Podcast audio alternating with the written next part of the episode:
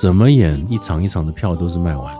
我们的一位执行制作就说：“奇怪，没看过《暗恋桃花源》的人越来越多。”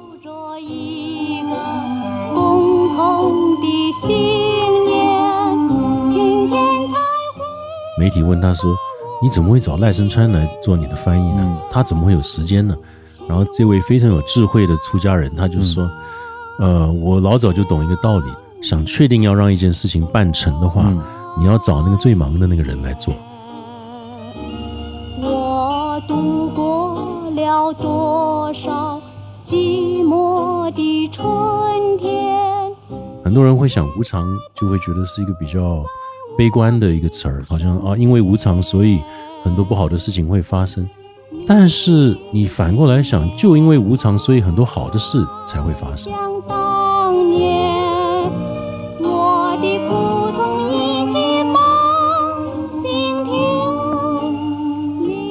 Hello，大家好，这里是日坛公园，我是主持人李叔。哎呀，今天邀请到的嘉宾，让我在他面前自我介绍都有点紧张了。有请台湾知名的戏剧导演赖声川先生。哎。听众朋友们，大家好，我是赖声川。哎呀，跟偶像录节目的，哎呦呦呦，感觉还是是是还是很激动啊，让让我很难为情。没有没有没有，对，因为我这一代人啊，理论上应该是看着赖导的话剧长大的一代人。嗯，因为我上。大学，嗯，大学毕业那几年，正是北京的那些，咱们就其实现在说就是盗版盘嘛，嗯，非常那个盛行的时候，对，昌盛的时候。我那时候常去的是北京的新街口啊，还有很多的音像店，是。然后每音像店呢，架子上摆的都是一些正版的 CD，然后在中间呢会有一个大的框，啊，然后框里边全是一些用牛皮纸袋子装的一些 VCD。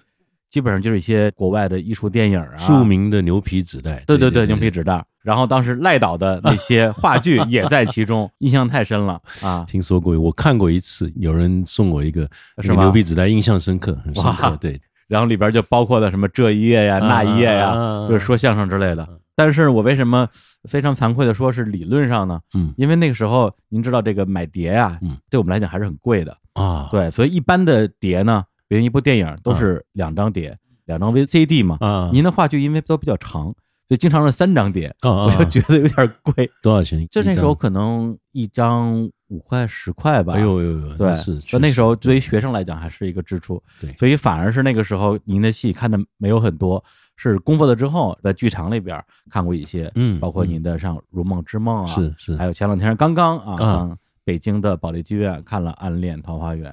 就是终于看了，终于看了，终于看了，比他的第一版晚了二十三十多年，八六年的，八六年，三十五年。哦，是，真的是，哎呀呀，呃，先还是给我们的听众简单的介绍一下赖声川导演啊，就是因为可能有的我们的听众没有看过他的戏剧作品。呃，赖声川导演籍贯是江西的会昌，是，然后出生于美国华盛顿，是一九五四年出生，然后在美国度过整个的童年，然后七岁搬到西雅图，十二岁呢，因为父亲的工作原因搬回到台北，然后大学本来读的是英语专业，毕业之后呢，当过兵，做过乐队，又去做过英文的播音员，嗯，后来在七八年的时候，就是他二十四岁的时候，又到了美国加州，在伯克莱大学学到了戏剧艺术的博士。然后，一九八四年在台湾创办了表演工作坊，开始剧场的创作。然后他的比较知名的作品包括了像《那一夜我们说相声》《暗恋桃花源》《如梦之梦》《宝岛一村》，还有比较新的像《曾经如是》，呃，应该有几十部话剧了吧？对，四十，四十部话剧。对对啊，进入到这个行业也是差不多四十，差不多，差不多四十年，快四十年了。哇，然后呢？我作为从很小的时候啊，很年轻的时候就接受您的话剧的这样一个普通观众吧，今天也是很开心，可以跟赖导聊一聊戏剧的话题。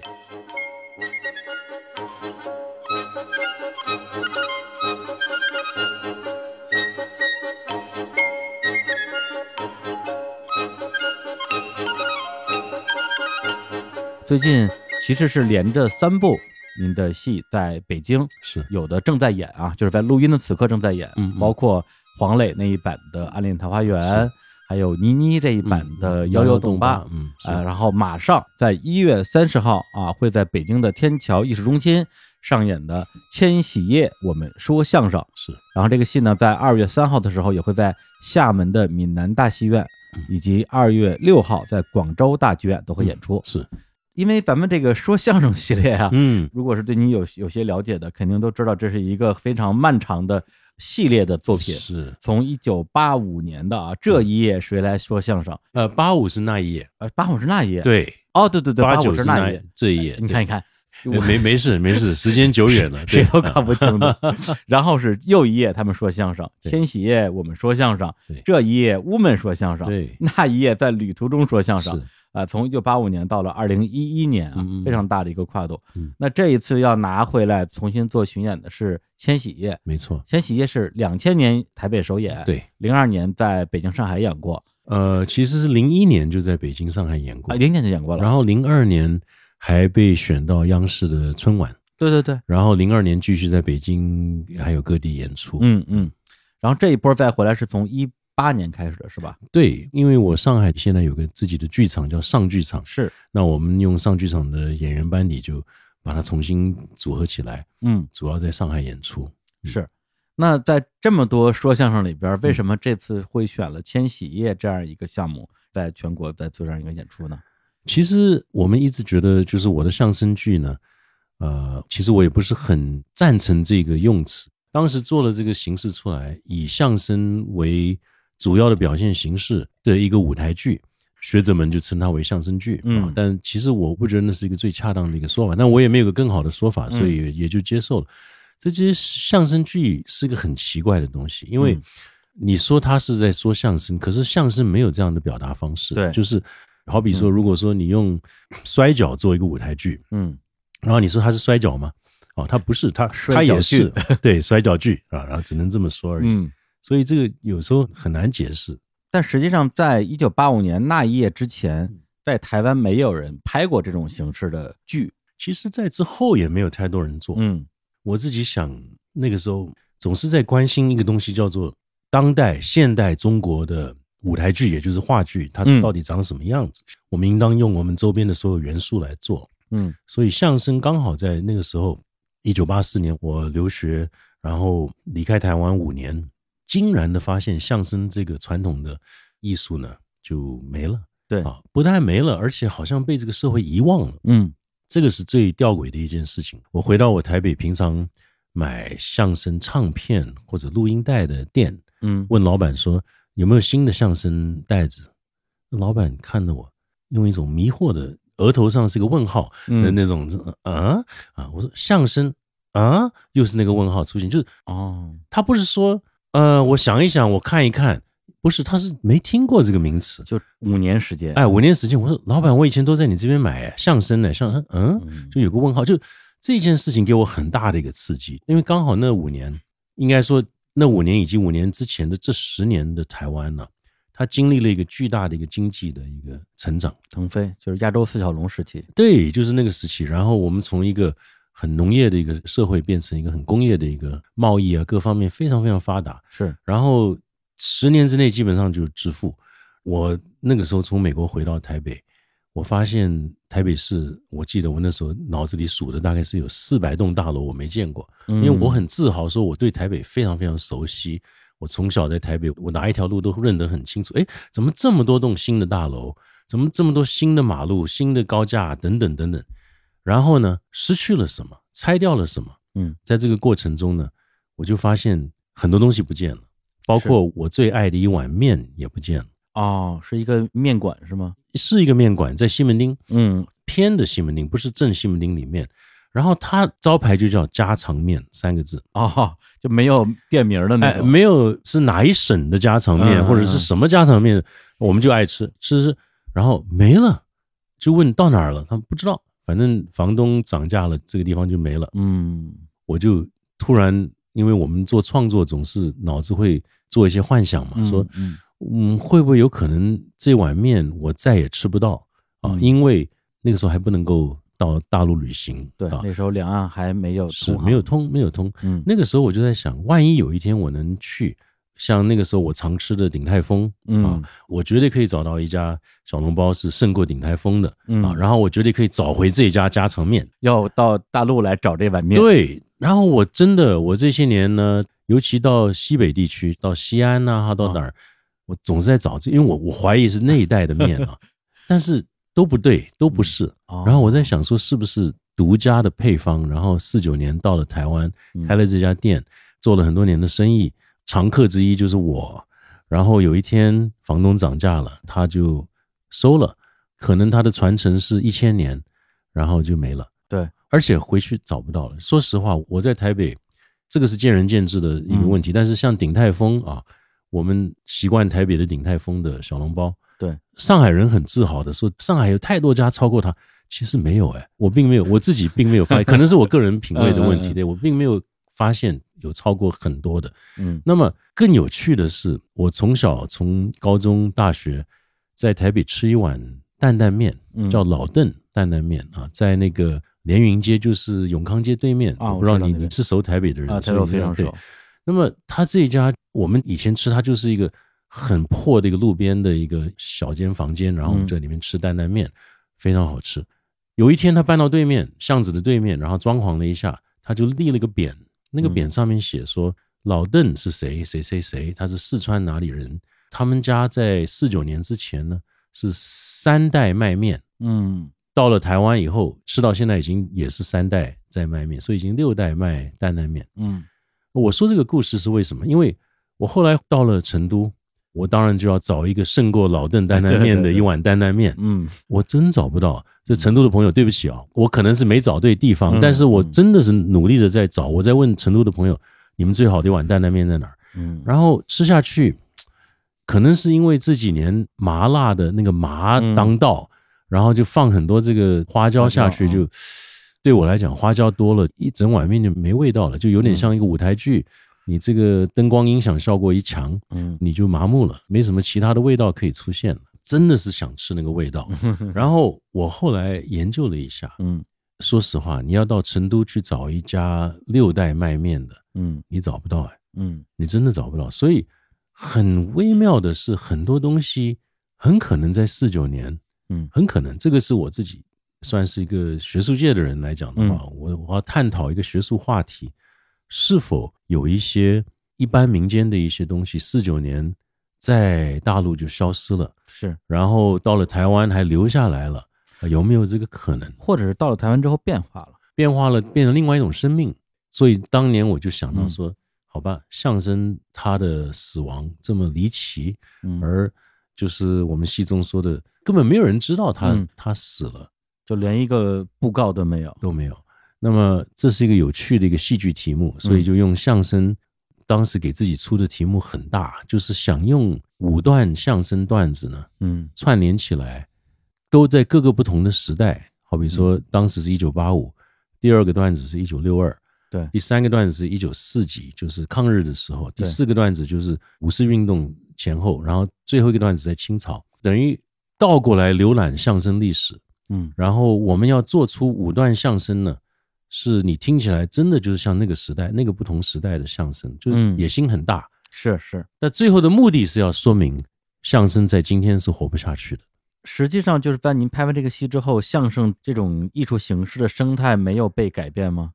当然被改变了，就是我们无形中就把它激活了。然后我们甚至于首演的时候，根本我们在想。观众还记得这个东西，因为老板都不记得了，那观众怎么会记得？结果他记得，但他没听过我们这种新创的，然后是在模仿过去时代的。嗯，你知道，这有点像，如果是流行歌曲的话，嗯，你现在要做一首周旋时代的歌，但是你要让观众听起来就是哦，不是我新做的哦，真的就是那个时代的歌，然后他又有一些新意，是那个时代的并没有的，然后他在评论现代的一件事情。嗯，所以我说难度很高。那么想不到我们这个戏不但把相声激活了，它本身非常成功。嗯，等于表演工作坊我们的新的剧团第一个作品就一下子就火了。对的，而且我发现您在这个相声系列里面啊，可能大家看到的很多也是搞笑啊、幽默，但实际上也在讨论一些其实还蛮大的话题。比如说，就是那一页讲的是这个传统的失去，对，然后这一页讲两岸关系，是，然后又一页讲到中国的哲学史啊，中国传统思想的这些在现代生活中的一些变化，然后千禧页又从一九零零年到两千年，对，这样一个大时代的变迁，是。您觉得您为什么会这么关注这种大的话题？因为我发现，既然我们创造了相声剧这个形式呢，从那一页我们说相声嗯。火爆以后，所有人都是希望我们都在说下一个相声什么时候出，下一个相声。我说啊，我们不是一个相声团队，对我们不是专业的，嗯。因为我们第二年做的戏是《暗恋桃花源》。是的，其实大家期待看我们第二个相声啊，但是我们做的是《暗恋桃花源》。然后过了四年之后，嗯。我说好吧，我那时候就发现要做新的相声剧呢，题目要大，嗯。它这种载体是需要一个大的题目才能放得进去，对，这个车才开得了嗯啊。你如果说我们这一页我们聊零嘴或者是呃路边摊，嗯聊不出东西来。你你一个段子完了，你第二个说什么？你第一个讲羊肉串，第二个又讲什么？就全是重复嘛，对你就会平行的在讲同样的一件事情。是那你怎么去积累出一个晚上一个戏剧结构需要的一种情绪上的转折、翻转、最后的高潮等等等等，真的需要个很大的题目才行。是，所以我们做完了那一页，我们第二个挑战就两岸关系，就是这一页。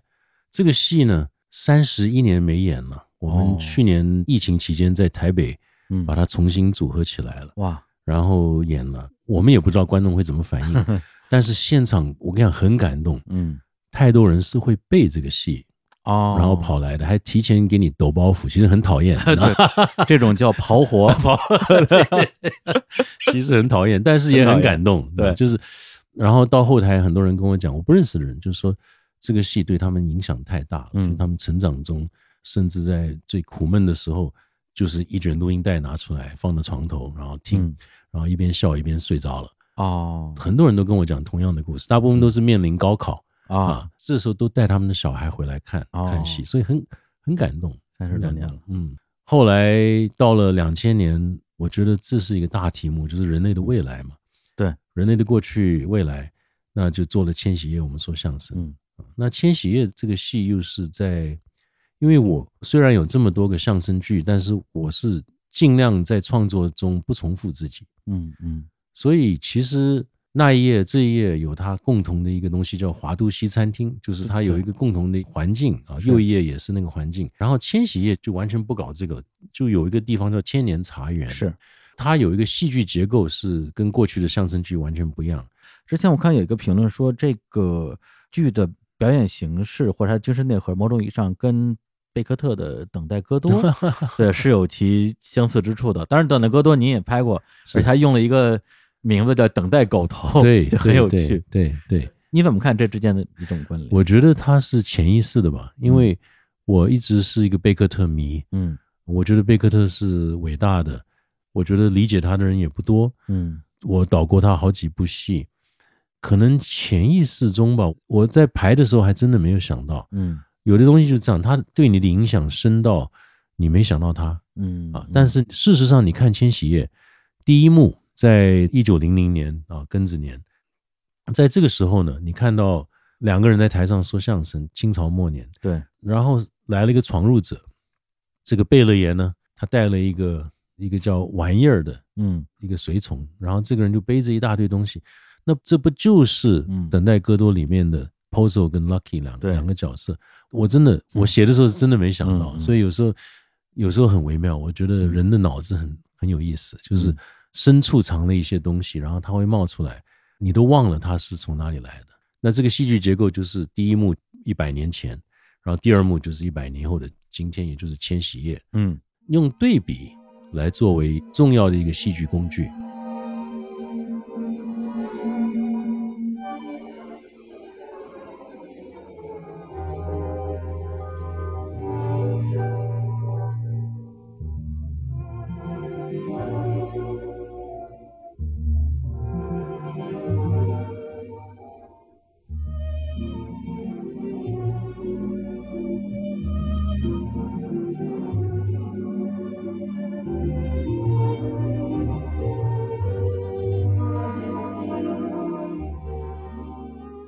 觉得这种对比的形式啊，特别是这种沧海桑田，实际上是您很多作品里边会用到一个主题，嗯。包括刚才提到的这个《千禧夜》，对，还有《如梦之梦》，嗯《暗恋桃花源》嗯幺幺洞八，比幺幺洞八其实也是，是这样，对对对，因为幺幺洞八最近在北京正在演嘛，嗯是，里边有一场戏我印象特别深刻，就是女主角叫舒彤嘛，跨着时代去对话，然后他本人是在二零一九年，然后他对话那个人是在一九四三年，对，两个人这种隔空对话的时候就会问一些问题，对，然后那个问题呢，正好我手上。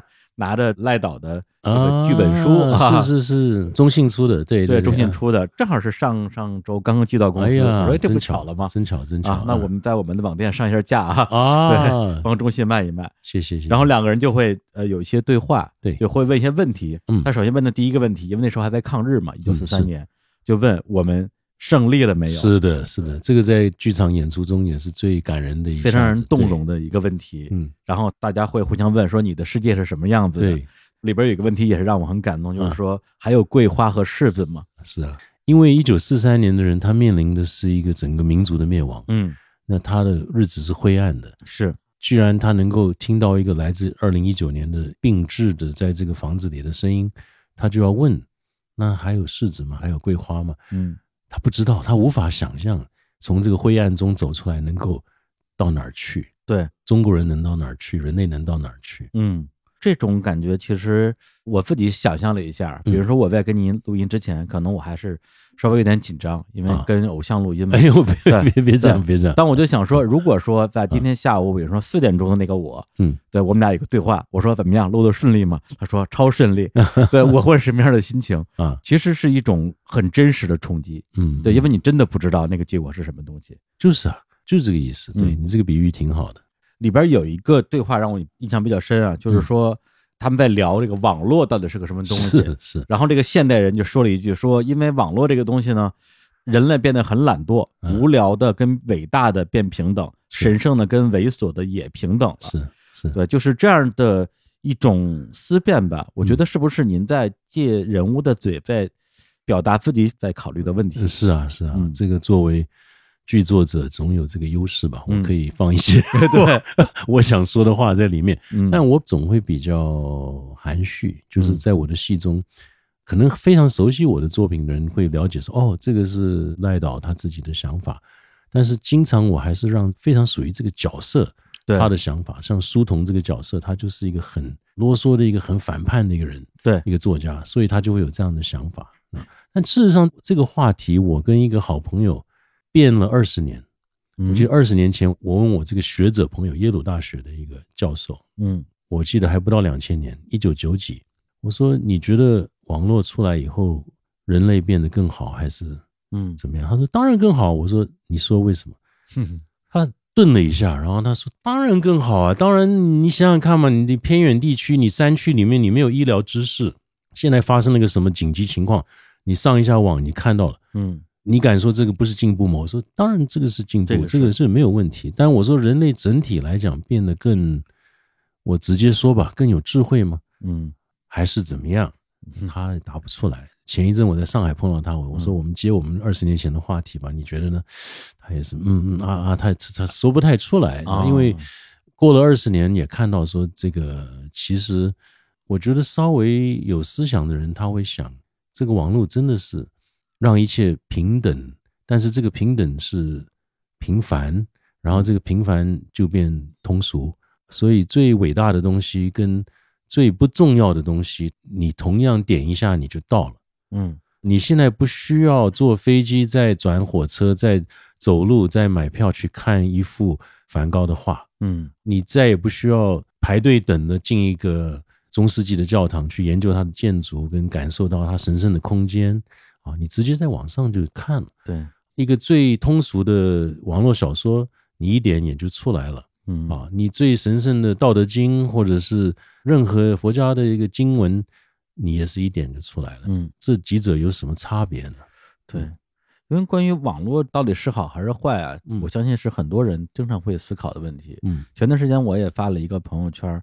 也是因为一个社会事件，就一个女孩啊得了绝症，嗯，然后她就在网上拍一些视频的片子，嗯，来想最后把自己还在这个世界上的一些影像留下来，嗯，然后就有很多人骂她，说她是在装病啊，假装得绝症，然后一直骂到她真正去世那一天，嗯，然后她去世之后，依然有很多人在骂她，哎呀，然后我啊对我没有看到这个全过程，我只看到一些文章啊，嗯复盘这件事情。嗯，我当时就转到朋友圈说了一句，我说，如果你让我看来的话，我觉得互联网的诞生可能是人类终结的最开始的一个按钮，因为它瓦解了很多东西，嗯就是它瓦解了权威，嗯瓦解了道德，嗯瓦解了爱，瓦解了美。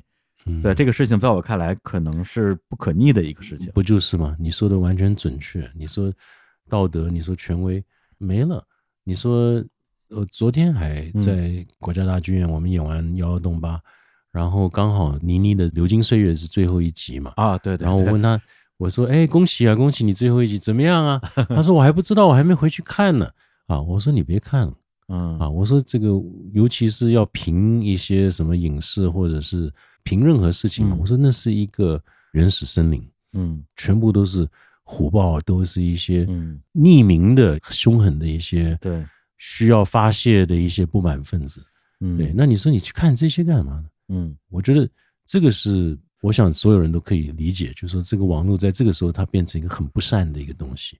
但是在生活中，如果说我现在要批评你啊，我在你面前批评你，嗯，我是要负责的，对对，是吧？因为我要替我的言语要负责。嗯那如果说我是可以躲在一个匿名的后面，负责任这件事情就没有了。那我可以用任何理由来打击你，是，我讨厌你，或者我不讨厌你，我就是高兴，或者我拿了钱，或者是什么各种方式。那什么叫做舆论？嗯嗯，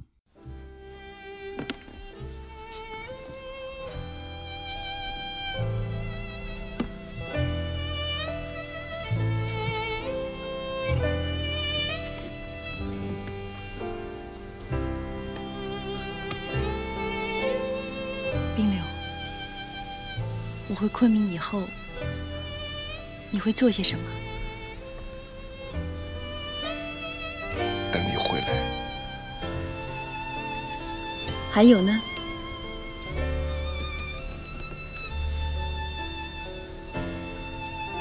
等你回来，然后呢？我在看您的正在演的这几部戏，其实无常是一个一以贯之的一个话题，嗯，特别是《暗恋桃花源》这个戏啊，嗯它里面严格意义上，在我看来是三组人物嘛，嗯，算上那个找人的那个女生，哎那个陌生女子，对，一个陌生女子，这样是三条线嘛。其实嗯。大家最后故事的走向都是镜花水月，嗯。的这样一个结局，嗯。希望最后的一个落空嘛。嗯，您为什么会比较着重于在您的作品里边表现这种人生的无常这样一个事情？我记得黄磊说过一句话嗯，他演这个江滨柳演了好几百场，快五百场了啊，那么多场，啊，对对对可，能十几年了。是十几年了。他就说《桃花源》是讲无常，嗯暗恋是无奈，嗯，啊，他是这两个的感觉不太一样。那加起来，这就是《暗恋桃花源》。对，但是对我来讲，确实无常，我觉得是值得每一个人去深思的两个字，因为很多人会想无常，就会觉得是一个比较悲观的一个词儿，好像啊，因为无常，所以很多不好的事情会发生。嗯但是你反过来想，就因为无常，所以很多好的事才会发生。嗯它其实是一个有点像个科学道理，有点像个自然道理，就是嗯有了春天才会有夏天嘛，嗯有了夏天才会有秋天，就是四季这样子，你无常，最后又回到春天。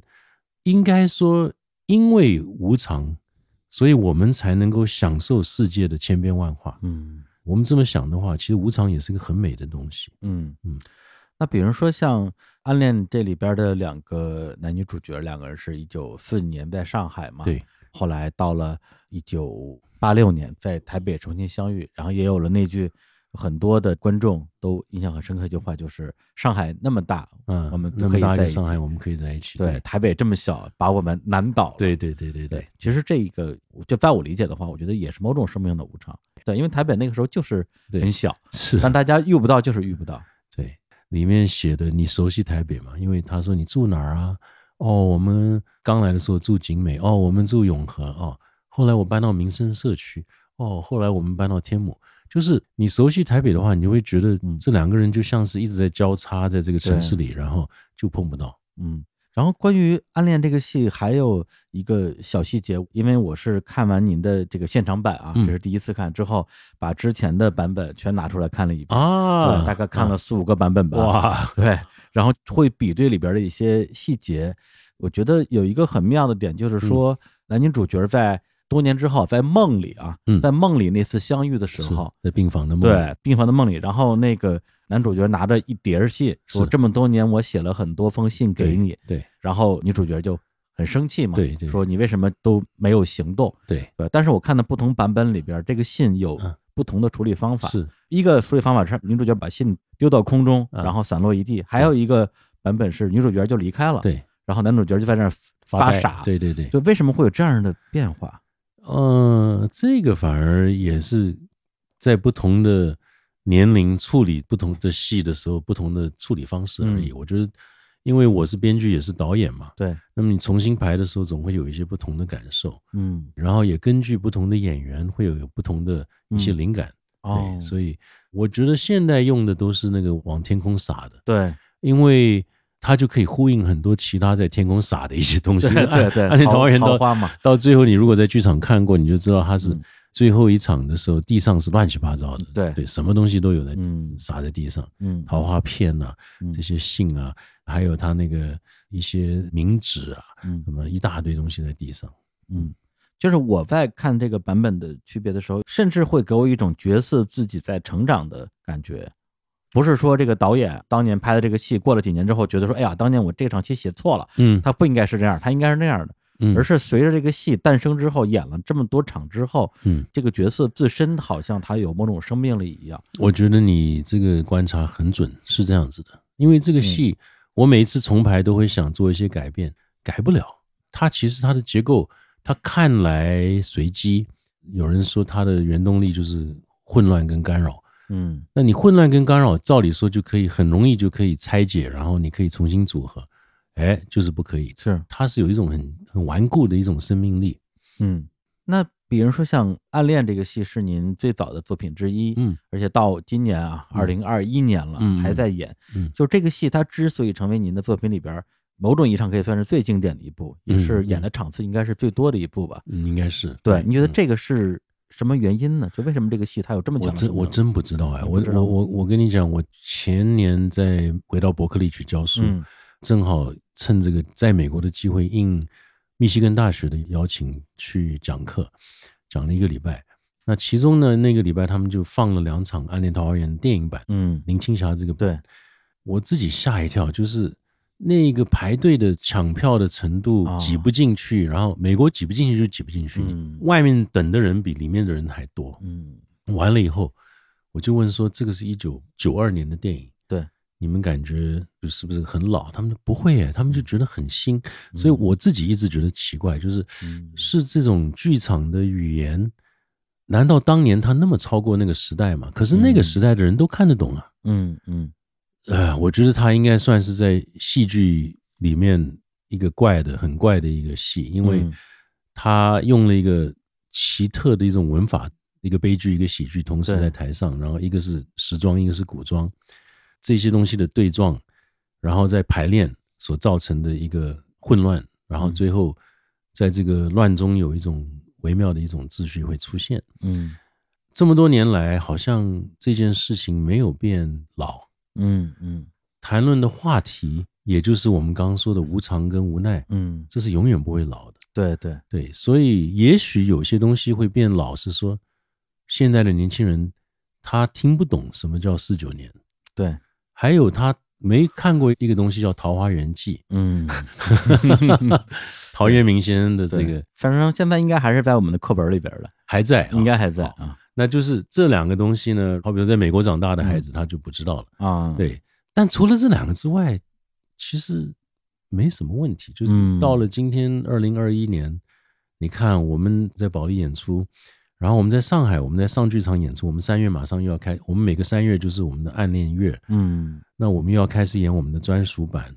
然后我们会发现，我们怎么演一场一场的票都是卖完。哦，我们的一位执行制作就是说，奇怪，我们发现没看过《暗恋桃花源》的人越来越多。哦，有意思，对对对，这个就非常好啊，就说明他的生命力是一直在延展的。是是，不是说有个固定量的人必须把它嗯看完，然后啊看完就没观众了，他是一直不断的会有人想看。嗯，我我我真的不知道他的秘诀在哪儿。因为我在看戏的时候，就是嗯我也在稍微观察，比如说跟我一起来的其他观众的那个状态，坐在我正前方的那个观众嗯，从开场一直在玩手机，啊，就一直在回微信，然后看群什么之类的。但是明显到了大概三分之一的部分嗯，他把手机就放下了，哦，就看进去了。征服他了。对，就刚才，对对对，我我我有这种感觉，所以你让我说，就是你有这么多戏，为什么这个他能够这么长时间的一个生命力？就是我的感觉，我觉得可能他本身在这种咱们说通俗一点，就雅俗共赏，嗯或者说他在大众化嗯和精神内核方面，可能同时都做到了一定的一个标准。嗯比如说一般的路人观众吧，嗯看完之后也觉得说很搞笑，嗯啊，里边有很多很疯癫的表演，是是特别是像这一版的陈明昊，对啊，演的老陶演的非常好，对对对 对，你这么一讲，我又想到一点，就是说，没错，它的通俗面够，对，这是第一点。但是呢，它在结构上的挑战面呢，嗯，又不会难到通俗的观众看不懂。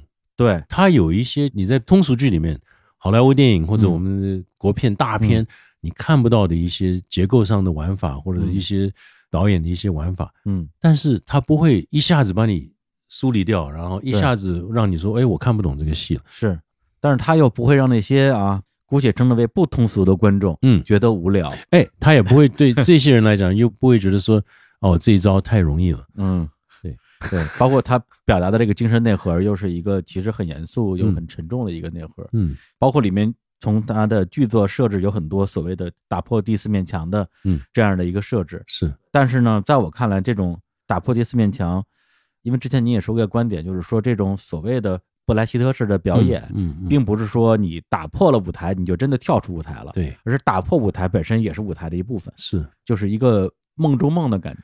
嗯，框中框可以这样讲，对，嗯。就这种感觉，我觉得，就我作为第一次看戏的这观众，感觉还是非常。所以我，碰过一个有趣的事情，就是有个美国学者来看戏，看完了我碰到他，我说怎么样？他说很好，很好，非常好。诶，但是对我个人来讲啊，因为我美国人啊，嗯，我觉得有点过度煽情。哦，对，然后我说，哎，你不是布莱希特的粉丝吗？嗯，他说啊，我说你不觉得这个戏其实是非常建立效果的吗？啊对啊，他那个时候就说，那我要好好想一想。嗯我说我再煽情，我还是有个框在那儿。嗯啊，所以这可能也是这个戏长寿的一个理由，就是嗯当他情感非常奔放的时候，你也不会觉得他肉麻，嗯，因为他一直有一个，就是你说我们一直打破第四个墙的那种做法，对，会一直把你收回来，他一直在破这个东西。对，一直在破这个东西，对。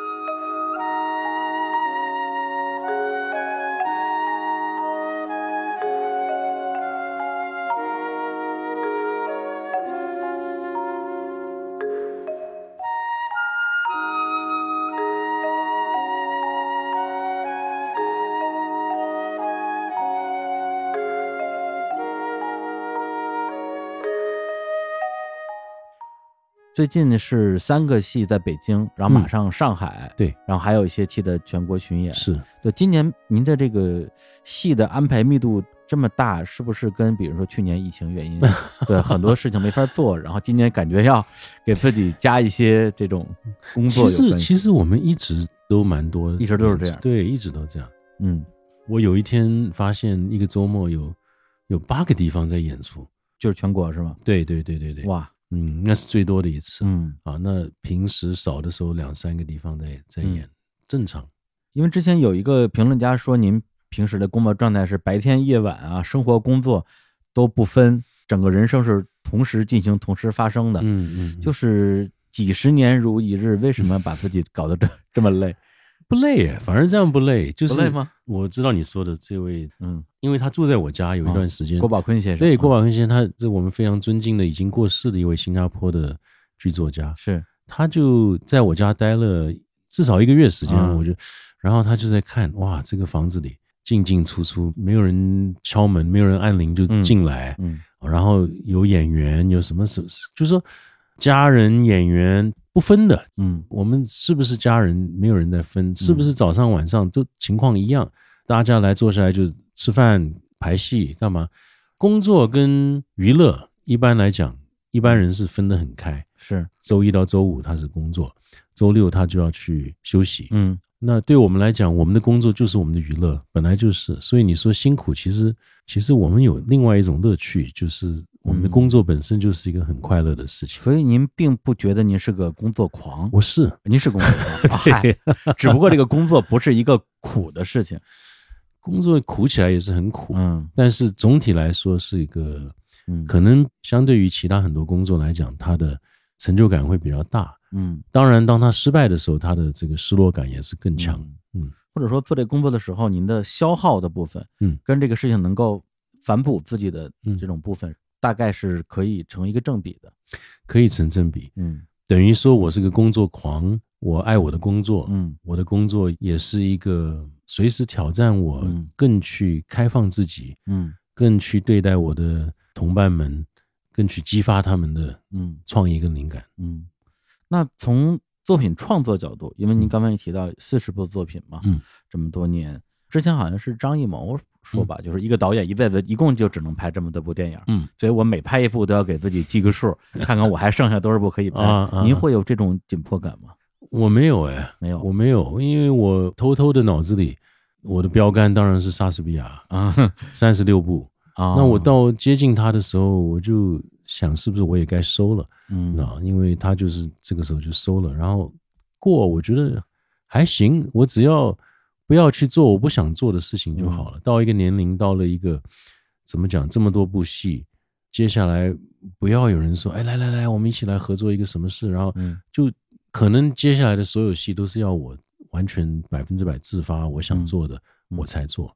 对，所以我就很好奇，就是您这种源源不断的能量的来源是什么地方？比如说刚才您说那个很工作狂的状态，其实很嗯像一些，比如日本的动画导演，比如宫崎骏，嗯他在没有退休之前的状态，我大概看过一些纪录片儿，就跟你那个状态是类似的，一周啊七天都在工作，而且会让身边的人都是是，follow 他的节奏的感觉。但是后来他也觉得好像到一个时候了，该退休了。对，嗯对您就一直没有过这种觉得说差不多了的感觉，是吗？没有，并没有。嗯但是我有总觉得渴望慢下来一点，但是我每一次，哎呀，我就是有时候会碰到一些好朋友，几年不见，嗯然后说你最近怎么样啊？我说，哎呀，我我觉得我很忙，而且我觉得我从来没这么忙过。嗯朋友就会跟我说，你知道吗？你上次就说过这句话。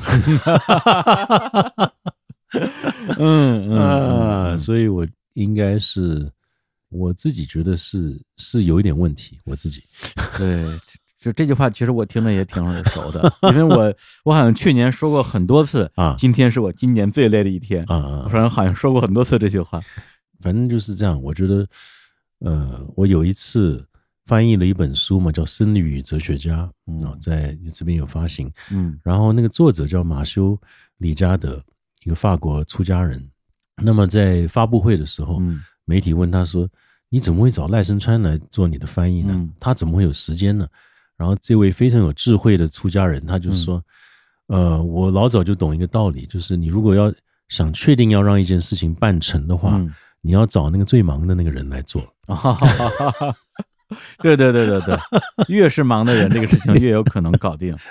就是、嗯对这个道理，我们是没想过，嗯，真没想过。你看他果然很有智慧。，对对对，但反过来，好比说一个人很闲，嗯那问题是你要看这个闲的这个人，他的记录是什么？就是他做出来多少事情。嗯如果他有好比如五个剧本都答应替人家写，然后都没写出来，那嗯这就表示可能他就永远写不出来。嗯。所以你交给他，他再闲也没用。哎，说到《生理与哲学家》这本书，其实我还蛮有兴趣的，因为嗯这个书本身的源头就很有趣啊，嗯。是一个哲学家父子啊，对他的儿子对。然后是这种高材生，是。本来是要成为学界精英的，没错。突然有一天就出家了，然后去了印度的达伦沙拉，他是最早的时候去，反正就去印度的，去了印度的。呃东部，对。对，然后就成为了一个僧侣，对，然后在多年之后，他们父子有这样一个对话，变成一本书。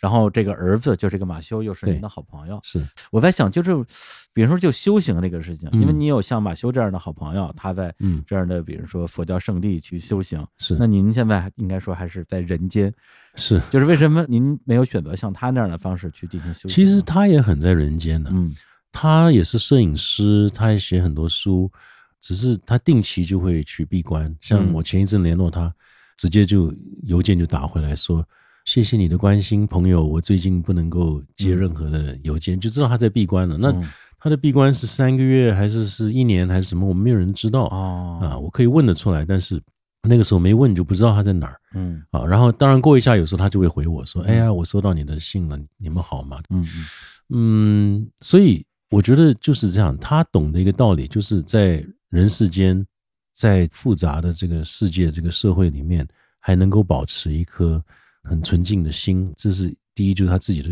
个人的修行已经到一个程度了。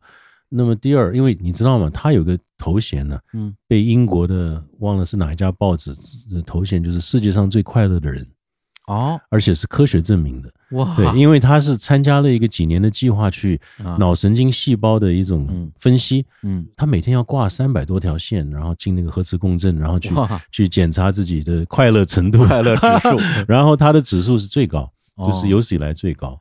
那我是从来没见过这个人生气甚至烦躁，从来没有过。好，那他人世间他懂得这个道理，那么他也更懂一个道理，就是到一个点也要退。嗯啊，也要到山里头。我知道他在尼泊尔有一个，我去过他的那个闭关的地方，非常的偏远，嗯很安静的，可以就过日子嗯啊。我在那边也闭关过，那有时候他就几个月就不见了。嗯。那那个能量储存呢，它又可以回到这个可以说这个浊世来，是是。然后去面对各种状况，还是能够笑眯眯的。嗯，不管多么背后被人家捅一刀，他还可以笑眯眯的。您这么多年在拍戏这个事情，嗯，在您看来，这个是不是也是一种修行？当然了，当然，因为我们听众朋友可能有很多的比较样板的一些概念，关于这个导演是怎么样，总、嗯。导演总是很凶的，在现场吼啊叫啊。哎，您然后呢在现场我当然不是这样子真的哎呀，对我我原来真的有不吼不叫的导演。呃，我就大概十年吼一次吧，就 差不多、哦对，哎呀不，太，因为我觉得如果愤怒跟生气能解决问题，嗯那就应该多做，就可以多解决问题。对，嗯，但是很明显，你生一次气，真的就是烧掉多少细胞，事后要去弥补多少事情，嗯。没必要。有意思，这么说的话，这个《暗恋桃花源》里边不是也有一个导演吗？是那个导演感觉就是以您为原型的那种感觉吗？而且在比较早的版本里边，嗯他是脾气比较暴躁的，对在吼在叫的，对然后这个新版里边，他就他就比较比较温和一点 比较温和了，这个很有意思。嗯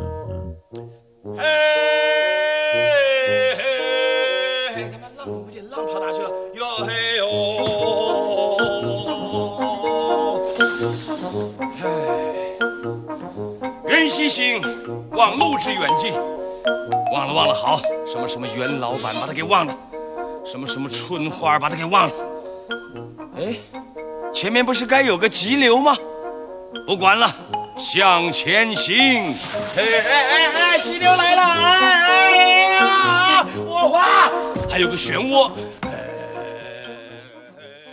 之前有说您在大概四十岁出头的时候有过一次这种中年危机的对一个状况，因为我正好现在四十一岁，哦在在这个哦当口上，所以我还蛮好奇，那就是我的第二部电影，我《暗恋桃花源》是第一部电影，嗯，很成功，嗯非常成功，得很多奖，然后商业演出也都成功。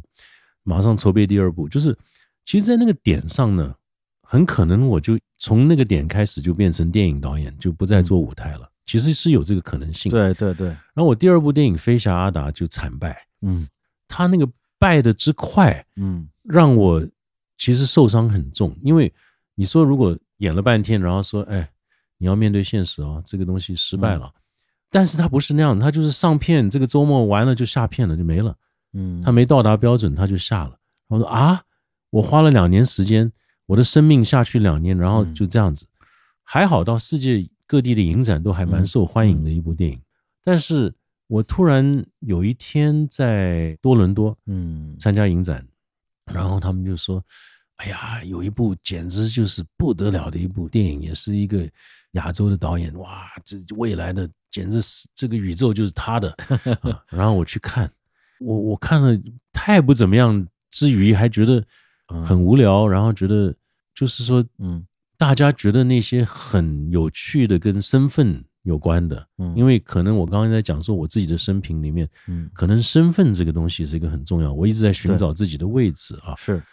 他那个身份的探讨到最后，就是他这个亚洲人根本就是想做一个白人。嗯，我看到我解读的这个潜台词是这样，然后我就突然掉入一个很深的东西，就是说，哦，原来世界要的是这个，原来社会要的是这样一个东西。嗯，那我不玩了啊，我我不想玩。那那个时候就电影也不想拍，舞台剧也不想做，嗯，就陷入一种低潮。嗯，那低潮后来是怎么样？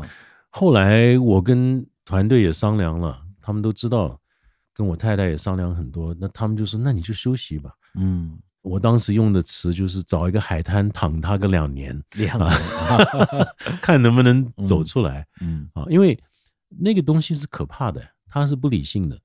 后来一个朋友是。有趣的是做西洋这个占星的，嗯，他也跟我讲说，你这就是标准中年危机。你看你的天王星已经正好面 对着他出生的时候天王星的位置，这就是四十一年左右。然后我就说，那什么叫中年危机？他说，中年危机的最基本的定义，在对他来说，就是你对你过去的所有成就，嗯，都不认为，都不认定，都不算一回事啊。你就是整个人沮丧，你觉得你一事无成。嗯，那很多人中年危机之后就转业改业，对对对，啊，他就本来是企业家，后来突然开个面馆，或者是做股票，突然去做滑翔翼，就飞在天空，就是完全去学一个从来没有玩过的东西，重启人生嘛，就是重启。所以我就说找个海滩躺他两年，这是一种做法。嗯，结果刚好一群朋友在做一个电视台，他们也不知道我中年危机，他们就说。来，你来做一个一个节目，嗯，我说我一点兴趣都没有啊，我现在可没兴趣，嗯，而且电视更是我不可能，我一辈子不可能做电视，嗯，你可以的，你可以的，你一定可以，给你一个黄金时段，然后你就做。我说做什么？他说随便你，这时间就给你了，嗯，然后因为他们真的非常的热心的在希望我做这个事情，那我就用一个很技巧的方式来想回避，我就说这样好了。我来组织一群人，嗯，剧场人，给我三个月时间，嗯，我看能不能发展出一个方式，可以让你每一天做出一集的情景喜剧哦，但是是跟台湾的时事有关的。然后我要求这三个月呢，要有制作组在，要有摄影机哦，一起实验，所有人都支薪水，就是都要拿工资的。对。然后三个月完了，如果我一句话说不成就不成了啊。我想够了，这吓他们就提了一个很苛刻的，对，就是他们一定不会答应的。嗯，那他们就说好啊，好啊，立刻组剧组。然后我真的组起来，就发现很快，大概三天就知道这个事情可以做。嗯，然后我就在一个新的电视台叫超级电视，嗯，做了一个每日的情景喜剧，叫做《我们一家都是人》。嗯嗯，本来打算做四十集，结果做到六百集。所以就是那样走出来的啊，透过更莫名其妙的密集的、更累的工作，嗯，但是是换了一个跑道，对，然后走出来。想不到，想不到啊！好大一个上海，我们可以在一起；一个小小的台北，把我们给难倒了。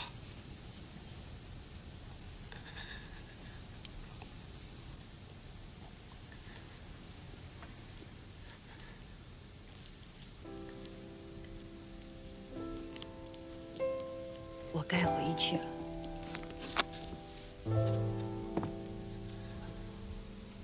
我儿子还在外面等我呢。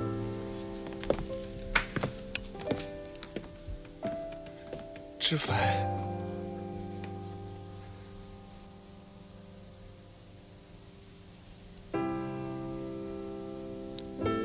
这些年。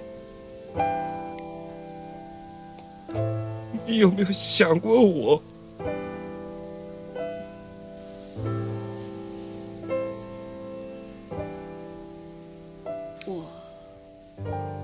咱们就说现在吧，您会更聚焦于说这个作品跟自己之间的关系，它是一种自我表达，还是更多的关注作品跟观众之间的关系，就它能够为观众带来什么东西？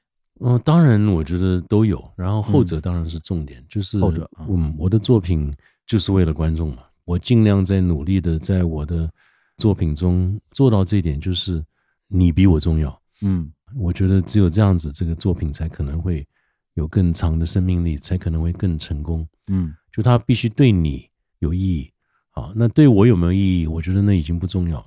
嗯，对。但是比如说在创作作品早期的时候，因为嗯很多的作者吧，嗯包括剧作家、小说，然后这种电影导演，包括音乐人，他在作品创作的时候，其实都是在对于自己内心里面的某一个问题去进行某种解答或者嗯是疗愈。嗯那您是很早就经过那个阶段了，还是就没有？我不太有那个，我一直没有太有这个阶段。哦我是一个比较怪的一个创作者，嗯就是很多创作者是自传式的，就是自己在写自己的自传，而且自己从生活中取得素材。我是从生活中取得素材，但是我不认为创作是一种精神的疗愈，嗯我不认为心理治疗它不是。嗯可能我本身比较平衡吧，嗯那我说这句话，我没有对任何不平衡的人有任何意思。我觉得不平衡也是正常，当然反而不平衡是更正常。是在这个世界上，平衡的人照理说是比较少，嗯啊因为这样，所以应该说，在我的戏中，你不容易找到我。嗯。不像有些作者，你一下就看到他哦，他 呃呃那个角色就是他。作者的内心世界，或者这句话就是表达他的一一个哲学，或或者他就是为了这句话拍的这个戏，对对对 这种感觉。对对对。对，在我的戏中比较找不到。嗯。那其实你刚刚讲到宫崎骏，嗯。我觉得跟他有一点很像，就是我看到他有一年在威尼斯拿一个终身成就奖，好像是，嗯。然后访问他说：“你这个《千里千寻》这个戏呢？”他问说：“你的这些这么疯狂的这些角色，这么些不可思议的幻想中的这些角色，都是哪里来的嗯？”他他回答的，他说：“就是我周围的人呐、嗯。我的工作室四周的一些商店呐、嗯。啊，有个卖面的啊，嗯 有卖书的嗯。啊，那这些人全部都变成他戏中的啊汤婆婆啊什么这些。开开澡堂子的，啊，所以我觉得是这样子。你如果创意的天线打开了，嗯其实你走到哪儿都可能得到灵感。对，尤其是在你最熟的一些人身上，你会看到一些很特殊的特质，对这些特质就可以用到他们在这个戏里面。对。《千与千寻》里边有一个印象特别深刻的小镜头，就是千寻沿着某一条路要去找锅炉爷爷的时候，嗯然后屋顶上突然出现一只大蛤蟆啊，对对然后抽了一对口烟，哎对对就是那种中年社畜的感觉，特别强烈，特别强烈，也像《爱丽丝梦游仙境》里面的，啊对，也像。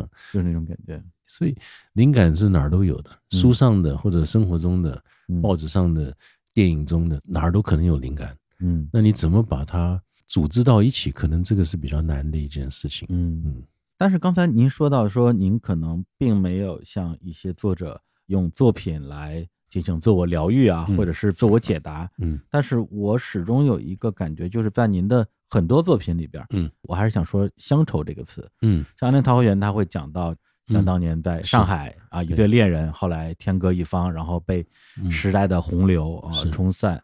然后像《宝岛渔村也也是这样的故事，甚至在一些可能它不是跟比如说两岸嗯那么强关联的戏里面，我一直在感受到一种乡愁的嗯这种、嗯这种感受。它可能不是对一个具体的故乡，而是比如说桃花源，嗯，某种意义上它也是一种乡愁。说的很好。对呀、我的乡愁是不是就是在找桃花源？嗯我记得我第一次见到意大利在丹麦很多年的戏剧家巴尔巴，嗯他后来到了几次乌镇戏剧节跟我做对谈。他说：“你要了解一个作家很简单，嗯。你先了解他的生平，嗯。大部分时候他的生平就会说完一切。嗯。那我就在想我自己，因为我是一个从小就一直在换不同的场景、文化对。啊的一个人，就是语言跳来跳去的。对，从美国到对，从美国到台，湾，再再回去，然后嗯，我因为是外交子弟嘛，那很多我的朋友们，外交子弟朋友，我们都知道，其实是很辛苦的。一般来说，以为外交子弟就是很很幸运啊，对，确实很幸。我我觉得我的童年成长都是很幸运的，但是换环境、换文化、换语言，这是很痛苦的事。对，然后经常会赶不上，嗯，赶不上，然后自尊各方面自信都没了。啊，然后这个人就很容易就往往下走。对，包括就是在您年纪很小的时候，您父亲去世，对，对您那个时候的肯定是有很大的一个影响。对，可能我的挑战来的很早，对，人生对我的考验最大的考验，可能就十几岁就来了。然后我能够正面的走出来，我觉得这个是不是那么容易的？所以或许你看我的生平，你就会想，哦，跨文化，那跨文化就在找各种角度。甚至在包容各种角度，嗯，那么《暗恋桃花源》是不是把悲剧跟喜剧就包容了？嗯啊，然后还有一个陌生女子，顺便把它包容进来，对对对对，戏外的一个人把它，戏里戏外也包容了。哦，那戏里戏外都是一件事，那戏跟人生是不是也就是一件事情？哦，对，那你看《如梦》好了，那《如梦》从这个点到另外一个点，从这个人的故事走进另外一个人的故事，再走进另外一个人的故事。哎，这个也有一点像我的人生，就是我从这个故事走到另外一个地方去，完全开始一个新的故事，过去的都不算，嗯，然后又要重新开始。不知道你问了我，我才在这样思考啊。我在想说，其实多角度、多方面的关怀，那种希望包容一切的欲望，嗯，可能在每个戏里面都存在吧。嗯，对我理解您的意思就是说。戏剧创作对你来讲不是一种像比如说驱魔这样的一个动机，对，或者说舞台并不是简单的是您意志的一个延伸，而是您的意志跟舞台本身是一体的。是，也就是说，咱们刚才说打破这四面墙，嗯，指的是舞台，嗯，跟观众席之间的关系。但某种意义上，观众席也是舞台的一部分。我觉得应该这样说。我我年轻的时候呢，会觉得。艺术创作是很迷人的一件事，然后就闯进去了，然后就开始做演出、做戏。那么一做就很幸运，嗯，就是能够头几个作品都很成功，然后一直往下走，也有很多精彩的这些演员能够跟我一起合作，给我很大的帮助。那么慢慢走到今天已经三十多年了，我觉得有一个点，它会视角会变，就是当你觉得创作是很有意思、很难的一件事情，然后你努力的在那边做。会走到一个点，会说我在干什么？嗯，我为什么要做这个事？应该说，我凭什么做这件事情？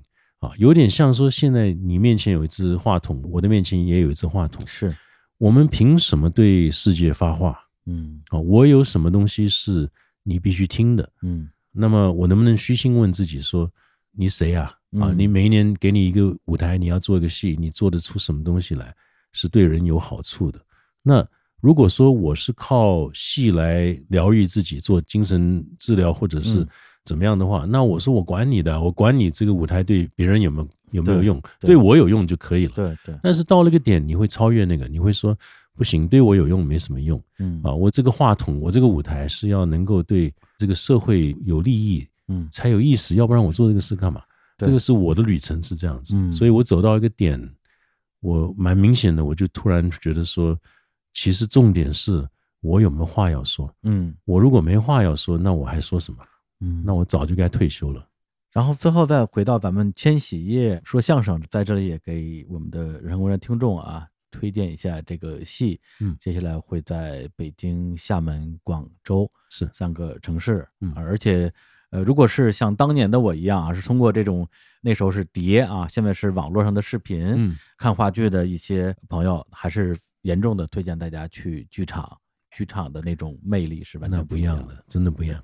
嗯，然后今天还是非常开心能够跟赖导这样做一个节目。然后实际上我之前也准备了大概两百个问题，但是因为时间比较话太多了，没有没有，因为时间 还是比较紧张，因为您最近可能也有很多的工作要安排，所以今天我就真的是把这里边我个人在这个阶段最关心的一些问题，比较天马行空的跟赖导做了一个交流。太好了，这么一个时间点上能够跟你聊，挺好的。嗯，感谢您。嗯，行，那我们就来结束这期的节目。嗯，跟大家说再见。好的，那么希望跟听众朋友们都能够在剧场看到你们啊，因为真的到现场看一个舞台剧，你可以多尝试一下，对你的人生会有一点改变。是，哎，用咱们那个说相声这个说法，应该叫李志明啊，赖声川下台鞠躬。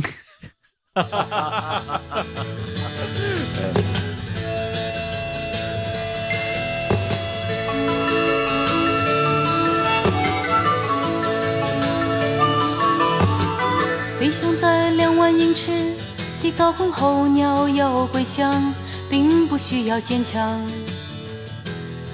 或任何悲伤，就让那日日夜夜想不透荒谬的心事尘封自己心中，不被发现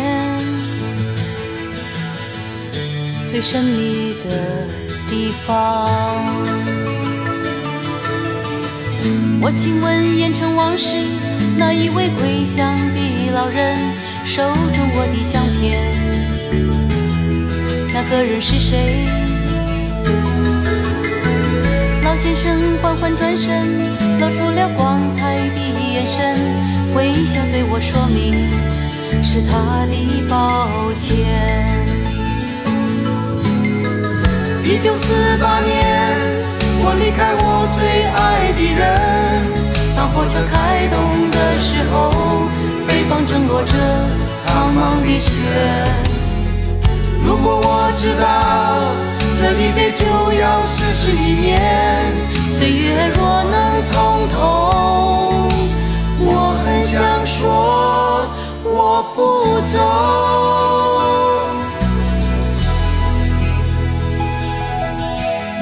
他说我长得像那年十八岁爱生气的他，要我懂得珍惜拥有的时光。想起我为何来到了遥远的北方，想要知道什么或寻找什么。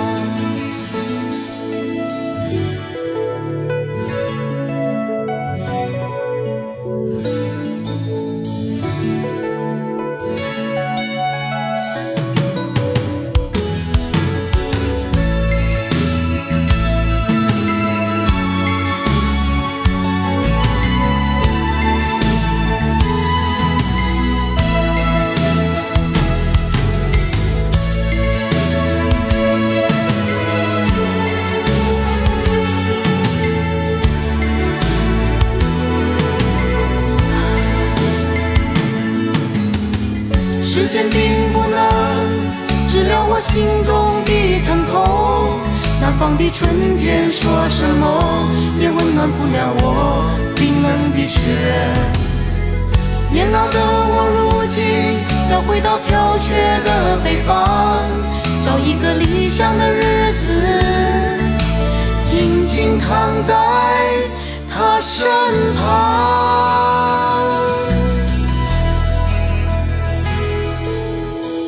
回去吧，异乡游子，时候。北方恒古的雪，沉默地落着。老人家轻声聆听风雪中汽笛的声音，仿佛回到从前，走入漫漫的风雪，